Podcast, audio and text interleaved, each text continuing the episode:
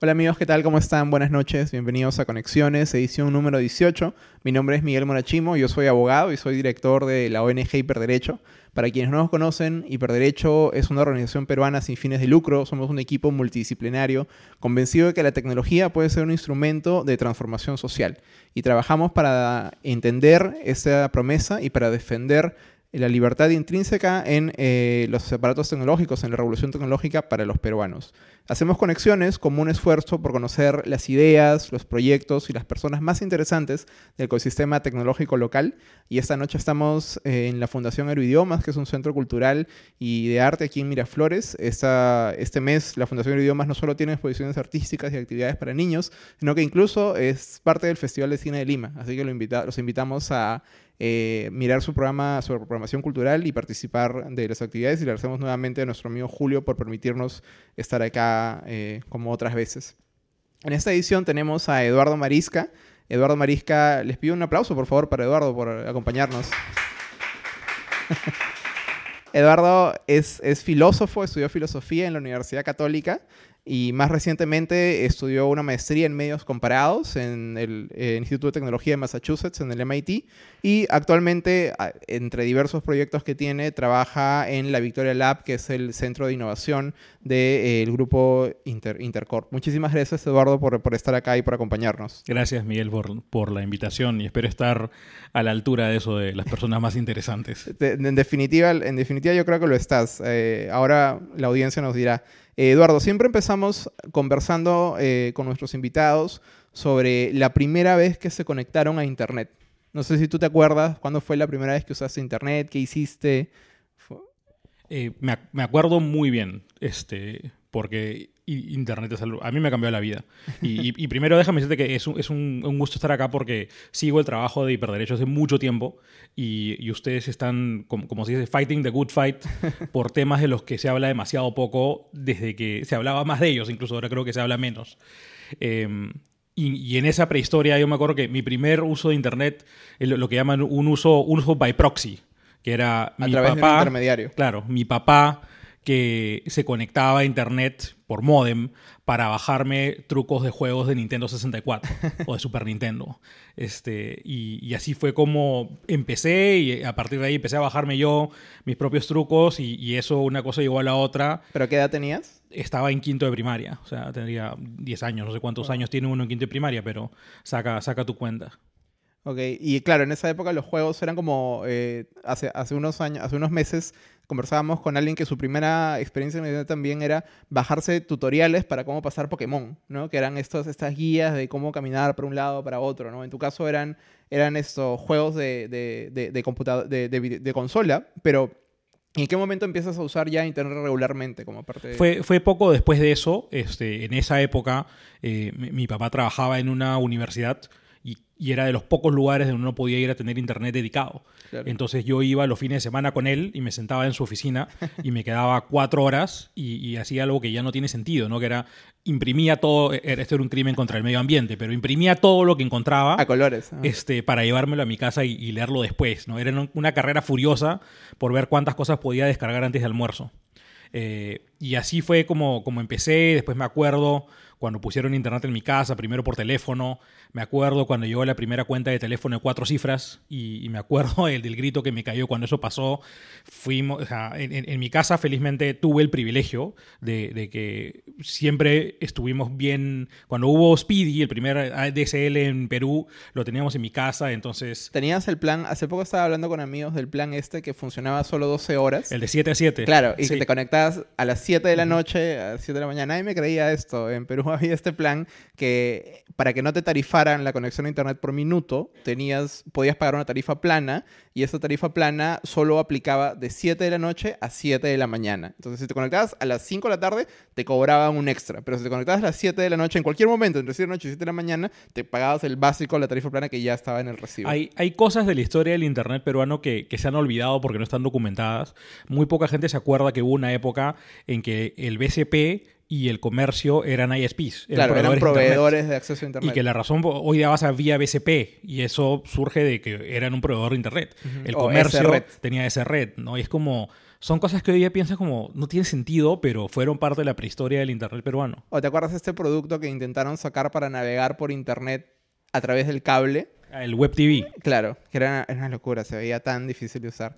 Pero bueno, Eduardo, si, si tú ya tenías esta pasión por la tecnología, ¿cómo así es que eh, al momento de elegir una carrera optas por la filosofía? Si alguien te hubiera visto en esas tardes estoy imprimiendo un montón de cosas, eh, alguien dicho, este chico pues eh, probablemente quiere estudiar ingeniería o algo así. yo creo que es porque todos cometemos errores, ¿no? pero yo pienso a veces en retrospectiva que la carrera que a mí me habría encantado era ciencia de la computación. Y en esa época el único lugar para estudiar ciencia de la computación en el Perú era en Arequipa. Eh, no había opciones de ciencia de la computación en Lima. Pero es una carrera que combina el desarrollo de software con, con digamos, fundamento de epistemología, de ciencia, de algoritmos y demás y simplemente no era una opción, ¿no? Este, entonces, en su momento, yo estaba entre ingeniería informática, que era una cosa como recontra aplicada, y filosofía, que era una cosa más conceptual, y al final me terminó ganando una vena más de, ciencias sociales y de humanidades, que también siempre, siempre fue muy fuerte, ¿no? Eh, yo siempre, ah, me gusta pensar, o a veces digo que yo estudié filosofía porque creí que era la forma más rápida de saberlo todo, y en el camino me di cuenta que era la forma más lenta de, de saber muy poco de nada. Este, pero al final igual lo, disfruté bastante. Claro, porque precisamente uno de, tus intereses o de tus obsesiones académicas más recientes es precisamente la, la artificial compartimentalización del conocimiento, ¿no? Esta idea de que nosotros vamos a estudiar derecho, vamos a estudiar filosofía y eh, eso nos prepara para aproximarnos a problemas en el mundo que son para abogados, o que son para filósofos, que son para ingenieros. Y yo creo que, claro, en, esa, quizás en, en, esas dudas que tenías de si estudiar ingeniería informática o si computación o filosofía, ya como te anticipabas a la, a la complejidad de los problemas en los que querías trabajar. Sí, mi, ejemplo favorito de esto es el, mapa que te dan cuando ingresas a la Universidad Católica. ¿no? Te dan un mapa que te dice, ahí está la gente de ciencias, y acá está la gente de letras, y, no, se junten, no, no conversen. O sea, para, para, uno es Mordor y para el otro son hippies, y es como, mientras menos interacción haya, mejor. Y, eso a mí me parece que es, peligroso. ¿no? Mi, mi gran frustración cuando estudiaba en humanidades era que veía, porque, porque venía con una formación tecnológica propia muy fuerte, que estaban pasando cosas en el mundo. ¿no? Yo terminé la universidad en el 2007. O sea, cuando Facebook era apenas da Facebook todavía, ¿no? Cuando estaban empezando a pasar un montón de cosas. Y me frustraba, oye, ¿por qué no estamos hablando de estas cosas? ¿no? ¿Por qué no estamos teniendo conversaciones sobre esto como un fenómeno social? Este, y ni en humanidades ni en ciencias sociales se, se discutía pero yo soy un gran creyente que los grandes problemas de nuestra época no se pueden resolver desde una sola disciplina.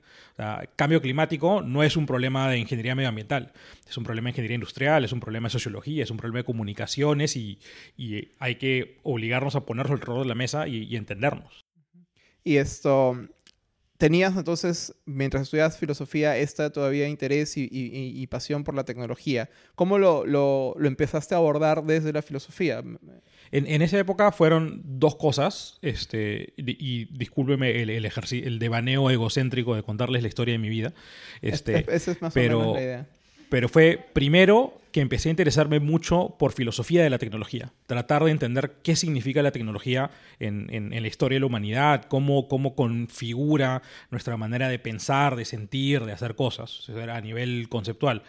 Eh, y a nivel práctico empecé a trabajar en un montón de proyectos que traían herramientas de tecnología para el estudio de la filosofía. Entonces, me acuerdo que hicimos experimentos en esa época, tenía un curso de filosofía medieval y con un profesor hicimos un blog. Y como que no, no, no conjuga, ¿no? Filosofía medieval, que es como que lo, más así retro que te puedes imaginar con un blog, pero salió un ejercicio, un experimento bacán. Este, o para algunos textos que hicimos construimos wikis, ¿no? Para poder revisar las notas de clase, como esto es pre-Google Docs.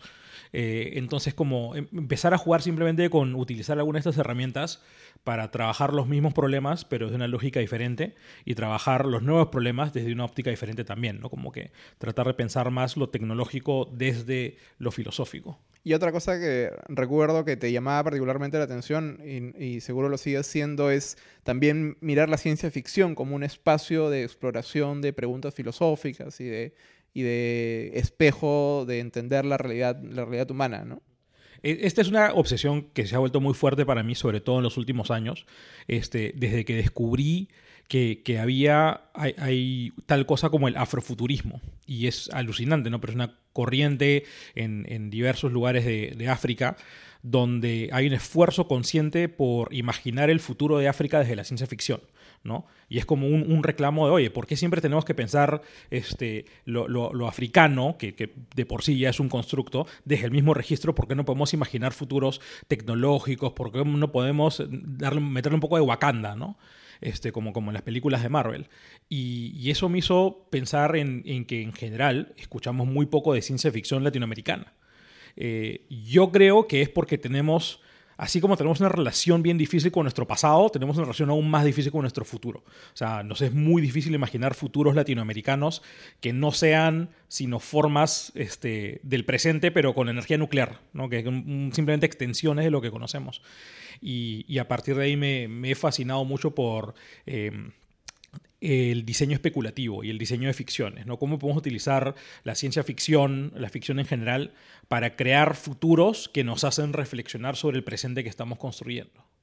Pero y eso es algo, eh, en parte, que, eh, que me lleva al, siguiente tema en el que quería hablar. Quería que nos hables un poco de tu experiencia estudiando eh, tu maestría, que fue quizás un regresar a pensar en tecnología eh, desde la academia y que nos hables un poco más de, qué es esto de investigación cualitativa en tecnología, porque si probablemente seguro te encontrabas con gente en esa época y le decías, Eduardo, ¿qué vas a hacer? Voy a investigar tecnología y te imaginaban abriendo una computadora, te imaginaban, no sé, limpiando un disco duro, eh, pero realmente estabas haciendo ciencias sociales en tecnología. Sí, yo, yo tuve la oportunidad alucinante de, pasar dos años de mi vida en el, en el Media Lab de MIT, donde tiene gente que está, o sea, literalmente yo me tomaba chelas con, con patas que, había un pata que estaba este, insertando recuerdos falsos en la memoria de ratones. Y, y esa era su tesis de doctorado, sí. como Inception de ratones. Este, imagino un pequeño avión suspendido. Y, con, con, ratones, ¿no? O sea, y esto, y esto era como, ok, esto es lo que está pasando en el mundo, ¿no? Este, e, en la época en que, Bit, cuando salió el primer paper de Bitcoin, el de Satoshi Nakamoto, y, la gente empezó a jugar con esto como, bueno, ¿qué hacemos con esto?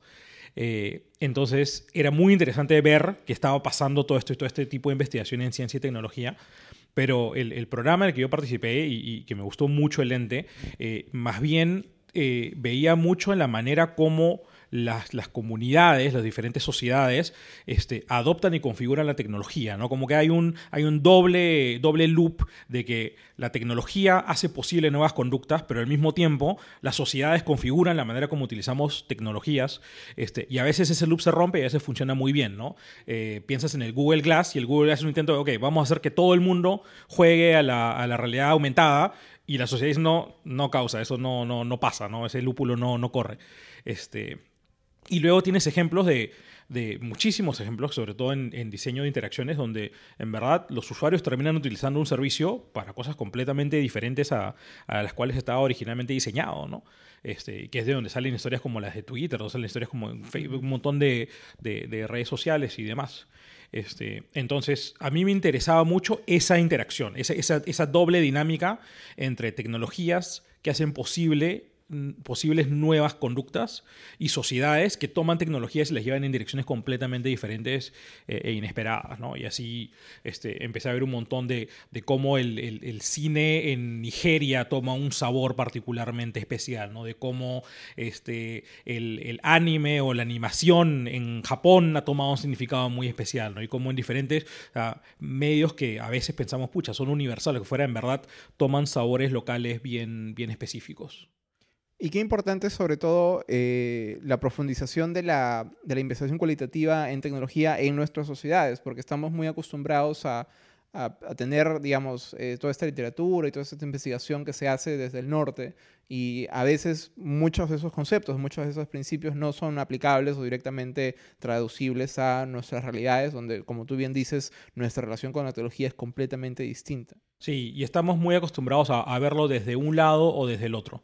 O haces un estudio, digamos, más de la ingeniería, la tecnología, del proceso, del diseño, o haces un estudio de la conducta, de la psicología, del comportamiento de los grupos. Y, yo creo que hay una oportunidad bien bacán de ver las dos cosas, ¿no? O sea, eh, lo bacán de estudiar tecnología desde un ángulo cualitativo y lo difícil es que tienes que tener la disposición y la capacidad para meterte en el código también. O sea, no se trata solamente de, no se trata solamente de ver eh, un, ejemplo que me gusta mucho de una profesora mía que estudiaba el, el live streaming de videojuegos.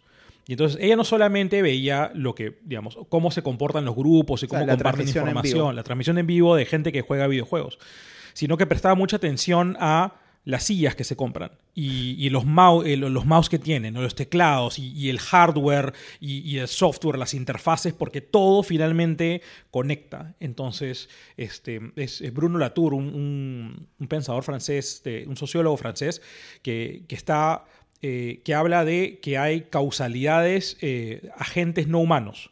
Entonces, todas estas piezas de tecnología configuran parte de nuestra, de nuestra acción y nosotros configuramos esas piezas a su vez. Este, y todas estas formas de agencia terminan configurando cadenas realmente complejas que desbocan en cambio climático, que desbocan en un montón de cosas que son más grandes de lo que podemos presenciar. Pero tenemos que empezar a reconocer todas estas cosas que si tomas un lente muy disciplinario, se vuelven invisibles. Y que, y que hoy yo creo que quizás quienes somos de otras generaciones somos un poco ciegos a estos códigos, pero que hoy eh, una, alguien que tiene 15, 14 y que está pegado a ver streaming de videojuegos o que está pegado a, alguna comunidad de, fandom de algún tipo, es muy sensible a, a estos códigos, ¿no? Esto, tú una de las cosas que tú has estudiado eh, también es cómo funcionan los grupos creativos, ¿no? Y precisamente eh, los nuevos grupos creativos, no los grupos creativos que, se forman para hacer algo en particular, para tener un output concreto, sino aquellos grupos creativos que se forman para poner en marcha procesos, para autoorganizarse. No sé si puedes eh, comentarnos un poco por qué te interesa tanto este fenómeno y dónde lo ves en tecnología. El, punto de partida, este fue mi trabajo de tesis de maestría, eh, que fue un estudio sobre la industria peruana de videojuegos y, en el marco de industrias creativas digitales, eh, era un recuerdo y era el recuerdo de, cuando chico eh, yo jugaba este juego, em, ¿cómo se llama? Fútbol excitante. Este, y, no sé cuántos de ustedes habrán jugado fútbol excitante, este, pero fútbol excitante, que además cuando lo cargabas salía, sonaba horrible oye, era una versión de un juego japonés de fútbol que había sido hackeado localmente para tener a los equipos peruanos del, torneo peruano como, como equipos jugables. O sea, alguien en Perú había agarrado un juego hecho en Japón y lo, había hackeado para cambiarle nombres, para cambiarle camisetas, para cambiarle sonidos, Tal lo había traducido al español. Tal cual.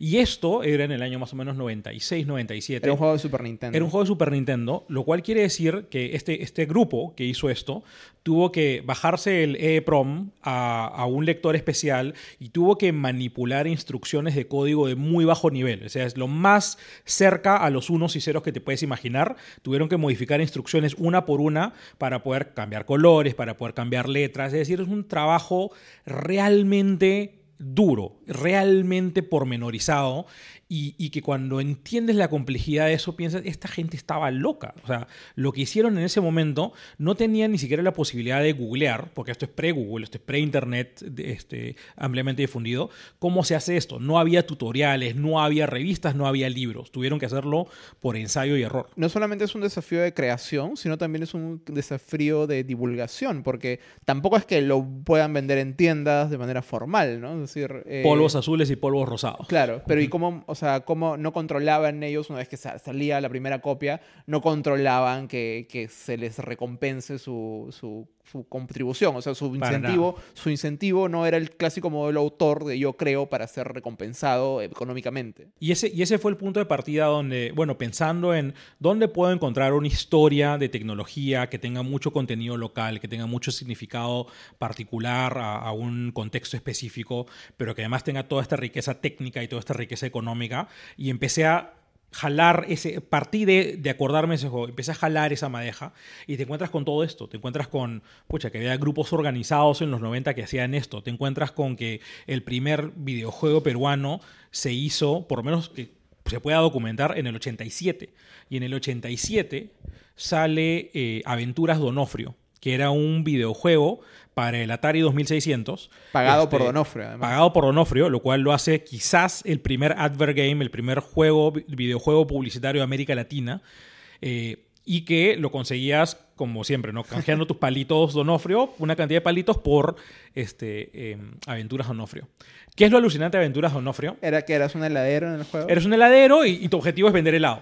o sea, como juego no, no, no es particularmente interesante. Además, es injugable. O sea, ya es imposible hoy día encontrarlo y poder jugarlo. Ni siquiera se puede emular porque nadie tiene el código. Ni siquiera nadie tiene el ROM. Eh, pero ¿qué es lo alucinante? Ya? El, el Atari 2600 es una máquina fascinante para su época por cuánto jugo los desarrolladores le sacaron. Era una muy mala máquina, a nivel de hardware era muy mala. ¿ya? Y tenía muy poca memoria. Y eso quería decir que para tú desarrollar un videojuego para el Atari 2600, tenías que mantener mentalmente, porque no lo puedes mantener en el código, mantener mentalmente registro de la posición del rayo de tubo catódico de la televisión en la pantalla a medida que le botas información al driver gráfico. Para que una vez que un píxel en la pantalla ya está registrado, tú cambias esa posición en memoria por un nuevo píxel para que cuando el rayo vuelva a pasar en su ciclo de actualización dibuje algo nuevo. Es brutalmente complicado. Es, es, lo que la tecnología de la época permitía. Y esto es algo que alguien en el Perú aprendió a hacer orgánicamente, o sea, hackeando. Y nadie sabe la historia de eso, o sea, no sabe quién lo hizo. Hay algunas documentaciones, hay gente que tiene anécdotas, pero no hay... lo rico, lo, que es trágico, pero lo que fue muy bueno para mí haciendo esta investigación es nadie ha escrito sobre esto. Entonces fue una oportunidad para empezar a documentar muchas de estas historias y, empezar a retroceder em, en el tiempo y empezar a encontrar que, oye, la historia tecnológica del Perú no está escrita prácticamente en ninguna parte. Y tenemos una relación muy complicada con la tecnología, una relación que, que oscila entre dos grandes polos, entre un polo que es, hay una tecnología oficial que nos va a salvar y nos va a volver un estado moderno, y hay un grupúsculo de tecnologías menores a las cuales nadie le presta atención. Este, el mejor ejemplo de lo primero es eh, Henry Makes y los trenes. Cuando tengamos trenes en el Perú, el Perú será unido, estaremos, eh, seremos una nación moderna a la altura de Europa y podremos este, competir en la escena internacional. Y para mí el mejor ejemplo de lo segundo es eh, la industria de videojuegos, ¿no? una industria que existió por 20 años, sin que nadie le preste atención y, donde me encontré muchas historias difíciles de, de, chicos que le decían, papá, quiero hacer videojuegos, y es como, está juegón, yo no, yo no voy a pagar por esa, no voy a pagar para que tú hagas jueguitos, no te voy a pagar una carrera para, para, para que hagas esas cosas, y mucha gente que, sufrió mucho, porque había, digamos, percepciones de vicio, percepciones de, de, de infantilismo, percepciones de que esto no era una carrera de verdad, y, y, mucho, mucho rechazo, ¿no? mucha censura. Eh, es, eh, es, es, un, es, una idea que, que, está muy presente en tu trabajo, ¿no? Eh, en, en, tu tesis, la idea de esta innovación que sucede en la periferia, que sucede por, por fuera del cuento oficial de cómo tendría que producirse la innovación, por fuera de este comando control central de, de bueno, de, esta manera tienen que, así se ve la innovación tecnológica, así se ve un emprendedor tecnológico. Esto, y además es algo que quizás para alguien que, que escucha esto y nunca ha jugado videojuegos, Hoy es raro el, imaginarse que había aficionados haciendo videojuegos eh, sin incentivos económicos, sin un claro eh, eh, norte, pero que para quienes pasamos mucho tiempo en Internet no es nada raro escuchar de comunidades que sin mayores incentivos económicos directos se juntan a crear cosas. ¿no? El ejemplo del software libre es el más, el más evidente, pero si lo miras también, ¿quién subtitula las, las películas y, las series? ¿no? O sea, muchas veces estas personas ni siquiera usan nombres, trabajan de manera 100% colaborativa, ¿no? Y, o bueno, cosas más tangibles y organizadas como Wikipedia o etcétera, eh, nos muestran que que hay un montón de gente tratando de crear cosas en Internet eh, usando tecnología de manera paralela a cómo supuestamente tiene que darse la, innovación. ¿no? Esto, quisiera que me, me cuentes un poco más sobre, sobre, sobre tu investigación en videojuegos. Una de las cosas que tú señalas es que eh, hacer videojuegos en el Perú, eh, de lo que pudiste conocer de, esos, de, la evolución, es algo así como jugar un videojuego en modo extremo, en modo hardcore, porque tienes todo en tu contra, tienes... Eh, un montón de desafíos y al mismo tiempo hay un montón de teorías en conflicto sobre cómo tendría que verse los videojuegos peruanos. Sí, hay, hay, historias ahí muy interesantes, ¿no? Es, es como jugar en hard porque literal tienes todo en tu contra, ¿no? Desde que tus papás no quieren que te dediques a eso, que, que es un factor bien fuerte en chicos que están estudiando carreras nuevas, este, no hay financiamiento, no hay, no hay, este, no hay talento en el sentido de que no hay suficiente gente con las habilidades para hacer estas cosas. Eh, no hay acceso a, buenos materiales. Eh, y, sí, lo que me da mucha felicidad decir es que esto ha cambiado bien rápido en los últimos cinco años. Los últimos ocho, cinco, ocho años. Está cambiando muy, muy, muy rápido porque estamos empezando a, ver estudios peruanos y, Hoy día, la mayor parte de gente no sabe que existe una industria peruana de videojuegos, menos aún que tienes estudios que están haciendo juegos para PlayStation 4, para Xbox, para, para consolas de primer nivel, y además trabajando con marcas de primer nivel, con Nickelodeon, con Cartoon Network, con, con marcas importantes. Este, entonces la industria ha, avanzado muchísimo. Em, pero, pero todavía siguen siendo como una especie de, no voy a decir patito feo, pero como casi un, pie de página, una cosa anecdótica que no recibe el, reconocimiento y el apoyo que, podría y, no termina convirtiéndose en, en, todo aquello que, podría ser. ¿no? Y tú dices además que eh, la propiedad intelectual y cómo Perú fue formalizando y haciendo más duro eh, y cuestionable su sistema de eh, hacer cumplir normas de propiedad intelectual cumple un rol bisagra en esta transición, ¿no? De cómo desde la gente que hackeaba estos juegos en los, en los 80s, en los 90s, cómo ellos pues ven reducido su mercado con un endurecimiento de, las normas de propiedad intelectual y cómo luego las mismas normas de propiedad intelectual abren todo este espacio a través de, ya no la compra física del, juego, sino el alquiler o usar eh, Steam o lo que sea. ¿Puedes contarnos de, esa transición? Sí, hay, hay, como tres grandes etapas en la industria peruana, ¿no? Hay una etapa que va desde los 80s hasta el principio de los 90s, que es la, edad de la inocencia, si quieres, que es, es, es, un viejo oeste y es gente que está experimentando con lo que puede, abriéndose paso de la mejor manera que consigue, y, y donde se hizo mucho, se ha preservado muy poco. Es dificilísimo encontrar información, más aún encontrar los juegos mismos de, de la época.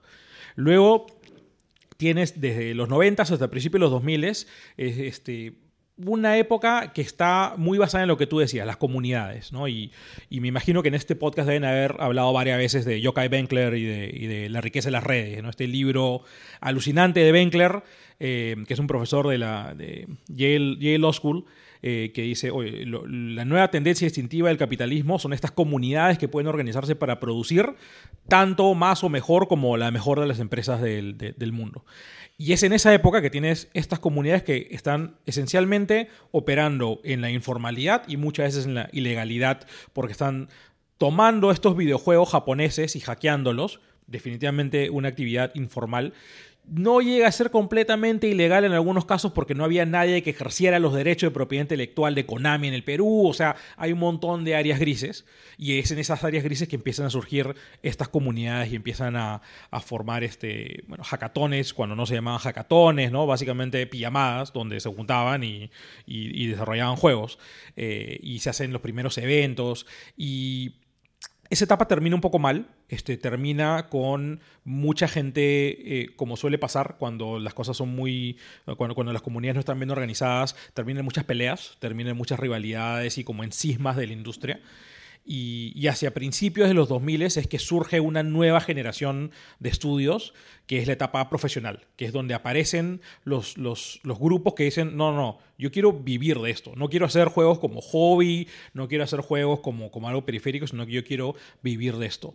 Este, y el, el estudio emblemático de esa época es Bamtang, que sigue siendo hasta hoy el estudio de videojuegos más importante este, por, por volumen y, y por, por el tipo de trabajos que han hecho en, en el Perú y sobre lo que construye Bamtang, que es una historia muy interesante porque quienes, quienes forman Bamtang este, son una pareja que venía de trabajar en otras empresas, entonces hacen algo que en el Perú es rarísimo, que es que deciden formar una empresa formal y deciden que todos sus trabajadores van a estar siempre en planilla y que van a pagar, que van a hacer todo dentro de, de la ley.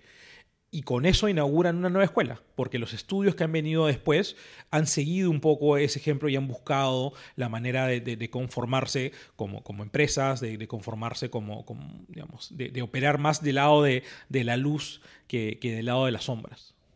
Pero, y al mismo tiempo también es un, esa etapa de la formalización, es una etapa en la que los videojuegos que se producen ya no están exclusivamente dirigidos al mercado peruano a tu grupo de patas, alguien, gente que entendería la frase horrible, oye, sino esto, son para el mercado extranjero, ¿no? Y muchas veces, yo creo que, como tú decías, mucha gente no sabe que se hacen videojuegos peruanos, de repente mucha gente ha jugado un videojuego que tiene en parte algo de, algo de código puesto por un peruano o desde un estudio peruano, pero no lo sabe porque tampoco es que porten una identidad, ¿no? Una de las, una de las tensiones que tú revelas en tu investigación es esta discusión entre quienes piensan que los videojuegos peruanos, para ser denominados peruanos, no solo tienen que estar hechos en Perú, sino que tienen que, no sé, involucrar incas o heladeros de Onofrio. Eh. Ese, tema es interesantísimo. Hay, hay dos cosas que, que, quiero asegurarme de, de, capturar ahí.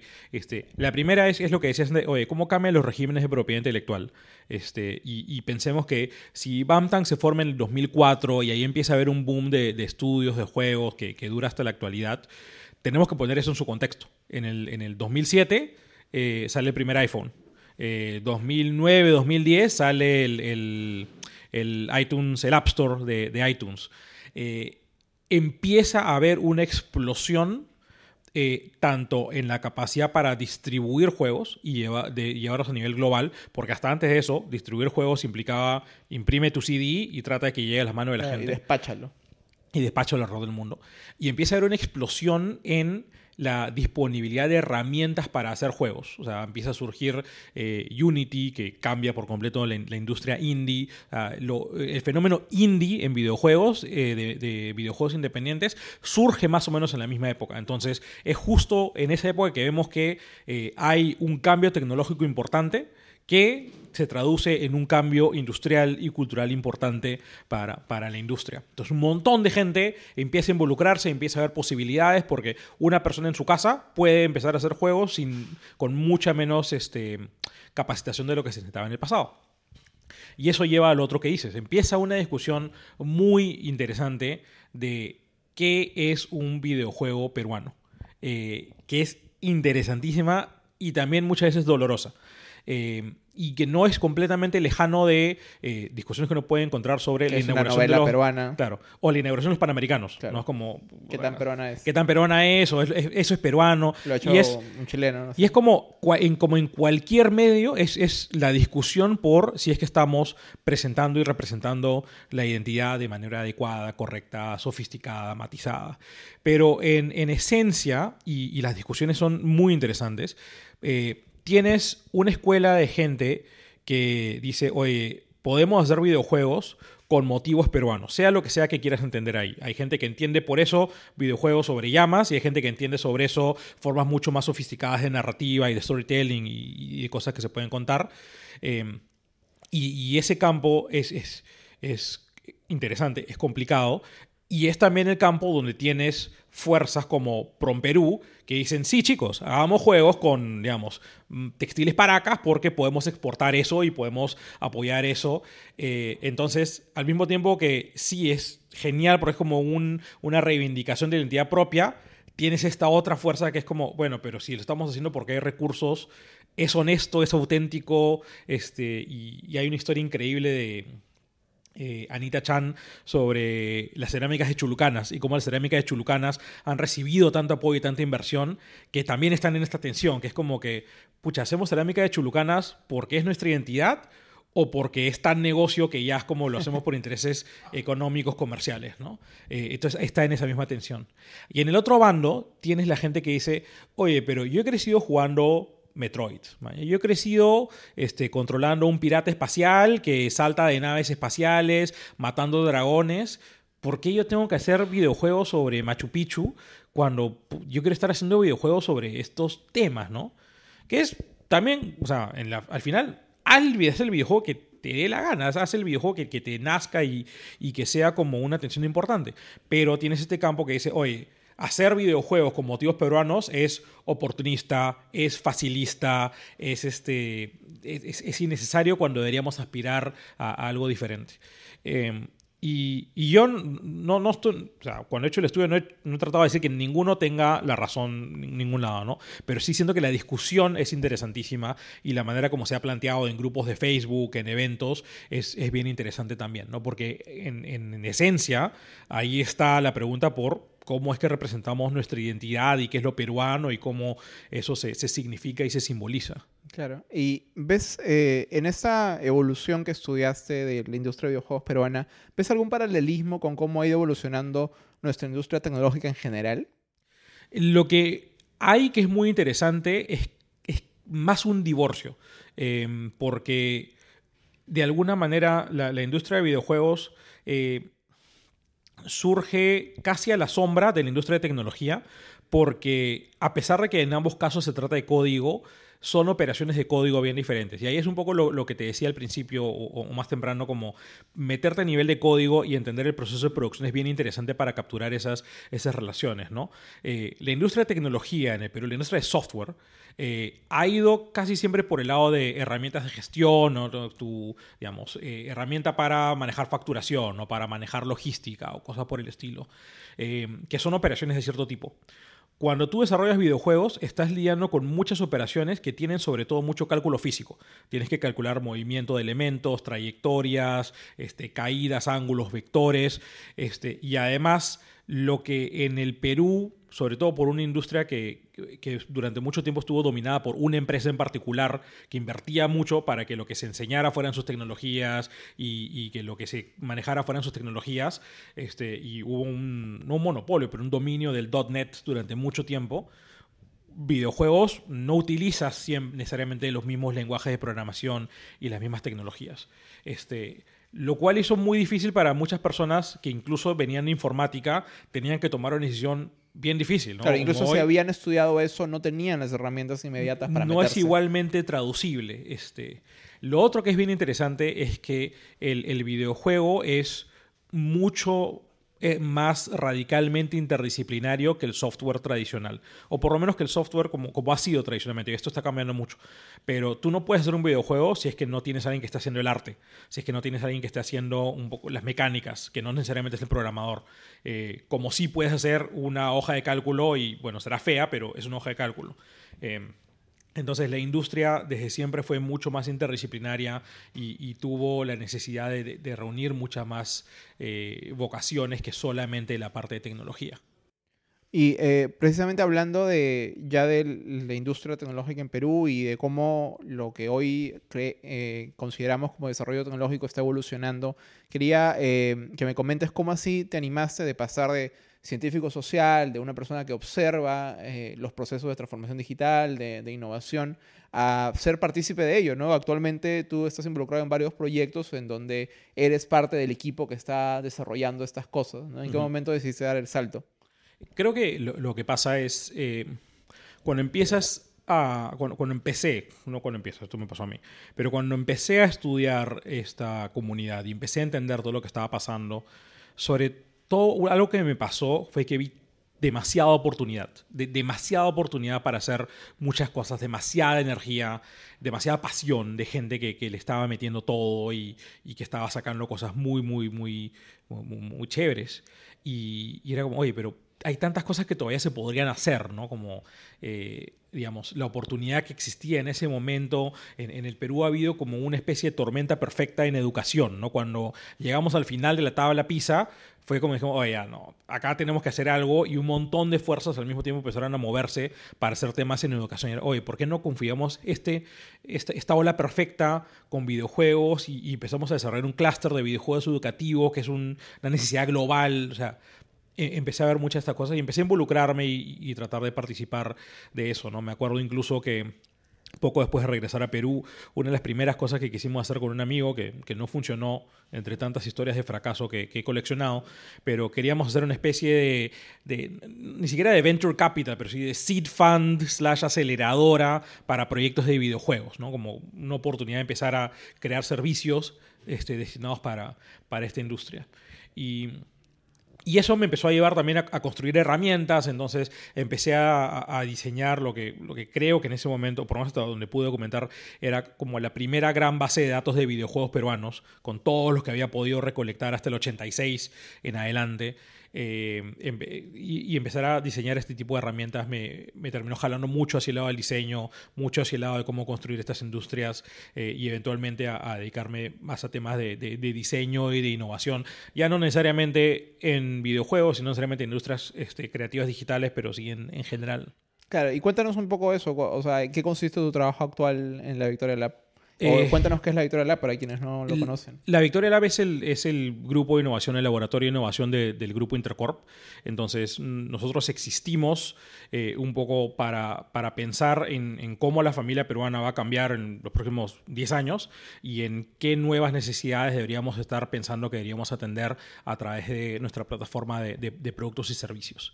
Eh, o de qué manera nuestras organizaciones tienen que transformarse o, adaptarse para, para, la manera como, como el futuro va a ir cambiando. Entonces, es, es, una bonita intersección entre estar pensando mucho en el futuro, pero con el desafío de estar aterrizando esos desafíos continuamente a, retos del presente y que efectivamente se, conviertan en lo que puede ser la, chamba de personas que están trabajando en el día a día. Claro, y ustedes trabajan un día con una farmacia, un día con un colegio, un día con un banco, trabajan con, digamos, tienen la riqueza de aterrizarlo en las diversas líneas de negocio que tiene el grupo, ¿no? Sí. Una de las cosas que más me llama la atención del equipo es que es increíblemente multidisciplinario y uno no se imaginaría que en un equipo en donde se está, está haciendo ese tipo de trabajos hay antropólogos, filósofos, sociólogos. Cuéntanos un poco nadie nunca se imagina el filósofo. el filósofo es el más raro de todos. Sí, el filósofo siempre se olvidan del filósofo en los equipos. Eh, pero yo creo que eh, para empezar, para mí regresar al Perú y encontrar un, espacio de esta se fue rarísimo y fue como una oportunidad que, tenía que aprovechar. Eh, y creo que era precisamente por eso, ¿no? por lo que te decía al principio. los principales problemas de nuestra época no se van a abordar desde ninguna disciplina única. Y nosotros trabajamos en equipos, trabajamos en equipos interdisciplinarios y trabajamos en equipos donde intencionalmente, digamos, no buscamos eh, ni esconder ni minimizar el conflicto. No es que estamos para pelearnos todo el día, pero sí es, oye, tú tienes un punto de vista y yo tengo otro y tenemos que aprender a entendernos y buscar la manera de encontrar una solución que nos convenza ambos para seguir avanzando. Porque de esa tensión creativa surge un montón de riqueza y surge un montón de innovación, un montón de, cosas nuevas que se pueden hacer. Eh, si tú llenas una sala de arquitectos, todas las soluciones van a ser espaciales. Tú tienes una sala de economistas, todas las soluciones pueden plotearse sobre una, sobre una curva y tienen algún tipo de proyección bajo condiciones ideales. Eh, pero si tú empiezas a juntar a los arquitectos con los economistas, con quizás, ¿por qué no un filósofo? Este, o diferentes disciplinas, este, empiezan a salir cosas nuevas solamente en ese proceso de, entendernos. ¿Y tú dirías que ahí, en tu experiencia en, ese equipo o mirando a otros colegas, hay fricciones o puntos de dolor que son muy peruanos para, para introducir procesos de transformación digital o, acompañar eh, procesos de, diseño en nuestro país? Hay, hay cosas que son muy peruanas y que hemos, que hemos aprendido y, es... Em, no te digo desde el punto de vista del usuario, sino de quien está ideando la solución, de cómo el equipo se, se, se, comporta. Y yo creo que es la misma que, que la del usuario. Eh, y es en general, no te digo que sea absoluto, pero en general eh, tendemos a ser bien educados en el sentido de que no necesariamente decimos lo que pensamos. Eh, entonces, nos pasa mucho cuando trabajamos con usuarios que es como, tú le presentas algo a un usuario, un concepto, un prototipo, lo que fuera, es como, ¿qué opinas? No, está bonito. Ya, pero ¿lo usarías? Sí, sí, sí, sí lo usaría. Y no, no es verdad, ¿no? Pero nos cuesta mucho decirnos a la cara, oye, esto es una mala idea o no me gusta. Entonces, por ejemplo, ¿qué hemos aprendido? Que nunca le llevamos a un usuario una sola opción. O sea, siempre es dos o tres opciones y lo más radicales e y, diferentes posibles para forzar a que tenga, no, esto es un asco, ah, genial, cuéntame por qué es un asco, cuéntame qué es lo que no te gusta. Y, creo que lo mismo, y es muy peligroso, eh, pasa también en las organizaciones. Creo que en las organizaciones en general eh, no necesariamente tendemos a decirnos lo que pensamos. Eh, nuestras organizaciones en el Perú tienden a ser muy jerárquicas, tienden a ser muy... Hay, hay una voz dominante que baja línea y, decide cuál es el rumbo y mucha gente que, que ejecuta. Em, lo cual hace que la organización sea mucho más lenta. O sea, si una sola persona piensa y todos los demás ejecutan, si hay que cambiar de rumbo, toda la información tiene que llegar de regreso a esa persona que piensa. Eh, entonces, nosotros hemos hecho un esfuerzo muy fuerte por formar una cultura que no tenga miedo de decirse las cosas a la cara, pero que al mismo tiempo tenga suficiente confianza para saber que si yo critico tu idea, estoy criticando tu idea y no te estoy criticando a ti como persona. Que, que, tú presentes una mala idea no quiere decir que solamente tengas malas ideas ni que seas... O que estés haciendo un comentario sobre su persona. Sobre su persona. No, no es personal. Estamos hablando de una propuesta y es como, ok, terminamos, listo, se acabó y hablamos de otra cosa. Este, yo creo que en, mi experiencia en otras organizaciones, con otras organizaciones el Perú, eso es lo que nos cuesta mucho. Y yo creo que es, una, es, un, es un defecto de dos vías. No solamente no sabemos recibir feedback, o sea, retroalimentación sobre eh, lo que estamos eh, presentando, mostrando, sino que a veces tampoco sabemos darlo sin personalizarla, ¿no? sin, sin, sin, saltar de estoy comentando tu trabajo, estoy comentando cómo eres en general o, cómo te percibo, etc. Entonces, como que constantemente vivimos atemorizados por eso y por esa mala experiencia que hemos tenido recibiendo, dando feedback, que, que caemos en lo otro, ¿no? Caemos en simplemente no tener una opinión fuerte sobre nada. Claro, y, yo creo que sobre todo una cultura de diseño este, requiere de la posibilidad de, de que haya feedback honesto, continuo, directo, porque finalmente el diseño es la capacidad para, para mejorar las circunstancias que te rodean, para, para, intencionalmente configurar tu entorno al servicio de, de, algún tipo de objetivo. Y si no tienes esa capacidad para, para criticar, para decir, para... pero también lo que tú dices de dar feedback es muy cierto, o sea, no, no, no es, se trata de decir, oye, no me gusta. O, o, la peor, no me gustan los colores, o no me gusta la tipografía. O saltas de pronto, en el, te has pedido tu opinión y saltas de pronto a decir cómo debería ser, en lugar de decir qué, qué es lo que realmente opinas de la versión actual. ¿no? E, entonces ahí también hay un, un, ejercicio, y es un músculo como, yo no, yo no creo que el diseñador sea un superhéroe, creo que hay un músculo ahí que se entrena y que se puede ir formando de, de aprender a decir, ok, no me gusta. ¿Por qué no me gusta? ¿Qué es lo que no me convence? Este, y sobre todo de que este, hay una frase que me gusta mucho que es este, eh, el arte es como la masturbación y el diseño es como el sexo. Estás tratando de hacer algo por otra persona, mientras que el arte como masturbación es una cosa, un, ejercicio personal. Eh, finalmente el diseño no está hecho para satisfacerme a mí en la medida que yo sea el usuario, sino es esto ayuda o no ayuda a un usuario a cumplir su objetivo. Y la manera como determinamos si eso es verdadero o falso es testeando con el usuario, no simplemente proyectando mis propias expectativas sobre lo que un producto, un servicio, un diseño, un concepto, un prototipo debería ser. Y, adquirir esa disciplina es difícil, no, no, no, no es que salga de la noche a la mañana, pero es un músculo, no, no, no es un talento especial, no es una formación especial, sino que es acostumbrarse a un cierto proceso. Finalmente, Eduardo, tú eres una persona inherentemente curiosa y a lo largo de, tu carrera has, te has interesado por diversos temas. Eh, ¿Tienes alguna estrategia sobre cómo abordas un tema nuevo que te interesa? Eh, me gustaría, o sea, te voy a decir que sí, pero va a ser mentira. O sea, en, en, la práctica lo, que termina pasando es que eh, me obsesiono mucho con nuevos temas y empiezo a, a, a meterme, pero creo que lo, lo, que más pasa es eh, empiezo a experimentar. Eh, y, te pongo un, ejemplo reciente de mi vida que es, este, me ha dado mucha curiosidad la producción del pisco, porque me parece divertida. Este, entonces empecé a, o sea, primero que me fui a Arequipa y me metí en los valles de Pisco y empecé a conversar con gente. Esto literal, esto es mi diversión de fin de semana. Esto es lo que hago para divertirme. Para entender acosar productores de pisco. Sí, acosar productores de pisco y entender cuál es la lógica del producto, cómo hacen. Y, aprendí muchísimo. Aprendí que el pisco es una industria creativa.